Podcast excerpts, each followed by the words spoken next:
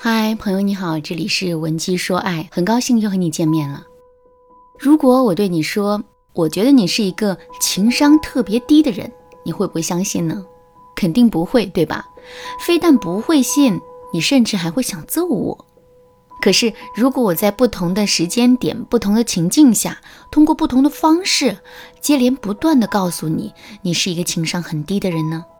你肯定也不信，会认为这是我对你的偏见。不过，你的这种自信肯定不会是百分之百的。现在，我纠集身边所有的人，口径一致的对你说，你是一个情商特别低的人，你会不会相信呢？我想一连重复几次之后，你肯定就信了。虽然你本身啊，并不是一个情商低的人，那为什么会这样呢？其实这就是心理暗示的作用，受暗示性。是我们每个人都具有的心理特征，它是我们在漫长的进化过程中逐渐形成的一种无意识的自我保护能力和学习能力。也就是说，当我们处在一个稳定的环境中的时候，我们会时时刻刻的被这个环境以及周围人的愿望、观念、情绪、判断、态度所同化。当然啦，这种心理暗示是比较广泛的，是自然而然的。同时也是比较漫长的，我们也可以根据其中的原理，结合自身的目的，针对性的对别人进行心理干预。上面我举的这个例子呢，就是一个很典型的应用。在感情中啊，这种心理暗示应用的范围呢，就更加广泛了。下面我将分别从恋爱和婚姻的维度为大家讲解一下心理暗示的应用。首先，我们来说一说恋爱阶段。恋爱阶段，我们最苦恼的问题大概就是面对自己喜欢的男神，不知道怎么让他明白我们的心意。直接去表白吗？这肯定是不行的。之前我们也说过很多次了，男人天生具有一种猎人属性，所以我们必须要设置障碍，让男人主动来追求我们。只有这样，我们才能收获一段高框架并且稳定的爱情。可是，如果我们不主动去表白的话，怎么才能激发起男人追求我们的动力呢？另外，如果男人对我们喜欢的程度还不够的话，我们又该怎么去吸引他呢？其实这两个问题，我们都可以用心理暗示解决。比如说，我们现在想解决的问题是，男人对我们的喜欢程度还不够，我们想加大对他的吸引。这个时候，我们首先要在内心假定男人已经喜欢上我们了，只是不好意思张口。两个人的感情啊，才会迟迟没有进展的。不断给自己这样的暗示，慢慢的，我们就会在心理上接受，并且呢，习惯于这个事实。那有了这个前提，我们再去跟男人互动，那么我们的言谈举止之间啊，就会时刻流露出对男人的暗示。另外，我们还要时不时的就给男人说一些暗示性的话，比如说跟男人出去吃饭的时候，男人点了好几道我们爱吃的菜，这个时候我们就要顺势对男人说一句：“哎呀，你怎么知道我喜欢吃这些菜啊？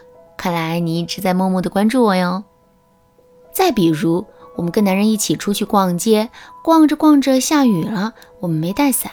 于是呢，就跟男人撑一把伞，走着走着，我们就可以贴在男人的耳边对他说一句：“感觉大家看咱们的眼神怪怪的，他们不会把我们当成情侣了吧？”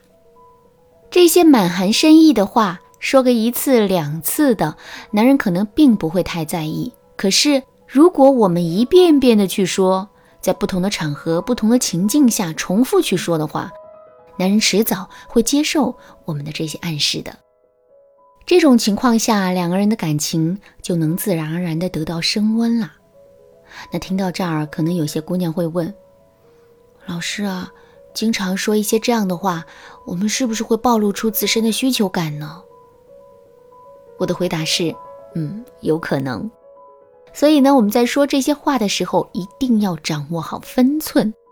如果你不知道该如何把握其中的分寸的话，可以添加微信文姬零六六，文姬的全拼零六六，来获取导师的针对性指导。下面我们接着来说一说如何利用心理暗示来增加男人追求我们的动力。我们要知道的是，男人的竞争意识都是非常强的，所以为了增加男人追求我们的动力，我们一定要想办法暗示男人，我们是一个特别优秀并且有很多异性喜欢的女生。比如说，在一些特殊的节日的时候，我们一定要在朋友圈里多晒一晒自己收到的礼物。如果没有收到太多礼物的话，我们也可以自己给自己买一些。发完照片之后，我们还要在朋友圈里发一句。哎，每年都会收到一些莫名其妙的礼物，该怎么处理呢？真是太心累了。或者呢，我们也可以直接把这些照片私发给男人，然后让他帮我们想个办法来处理一下这些礼物。收到我们的求助之后，男人再傻也能知道，在我们的身边啊，其实有很多的追求者，所以他必须要更加主动、更加努力，才能彻底俘获我们的心。说完了恋爱阶段，我们再来讲一讲。婚姻阶段的问题，在婚姻中，我们最常遇到的一种情况就是，男人很懒，不爱做家务，回到家里呀，就跟个养尊处优的皇帝似的，这让我们很恼火。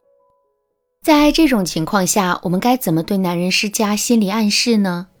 首先啊，我们要暗示给男人的是，现在人们的观念已经发生了改变。那些会做家务、爱做家务的暖男才会受到大家的欢迎。怎么让男人接收到这个暗示呢？很简单，我们只需要给他举例子就可以了。比如，我们可以给男人列举明星黄磊、葛优、刘欢的例子；我们也可以给男人列举一些身边朋友的例子。如果男人还没有被说服，我们就可以邀请小姐妹经常来家里做做客，然后让他们众口一词地告诉男人，会做家务的男人才是最有魅力的。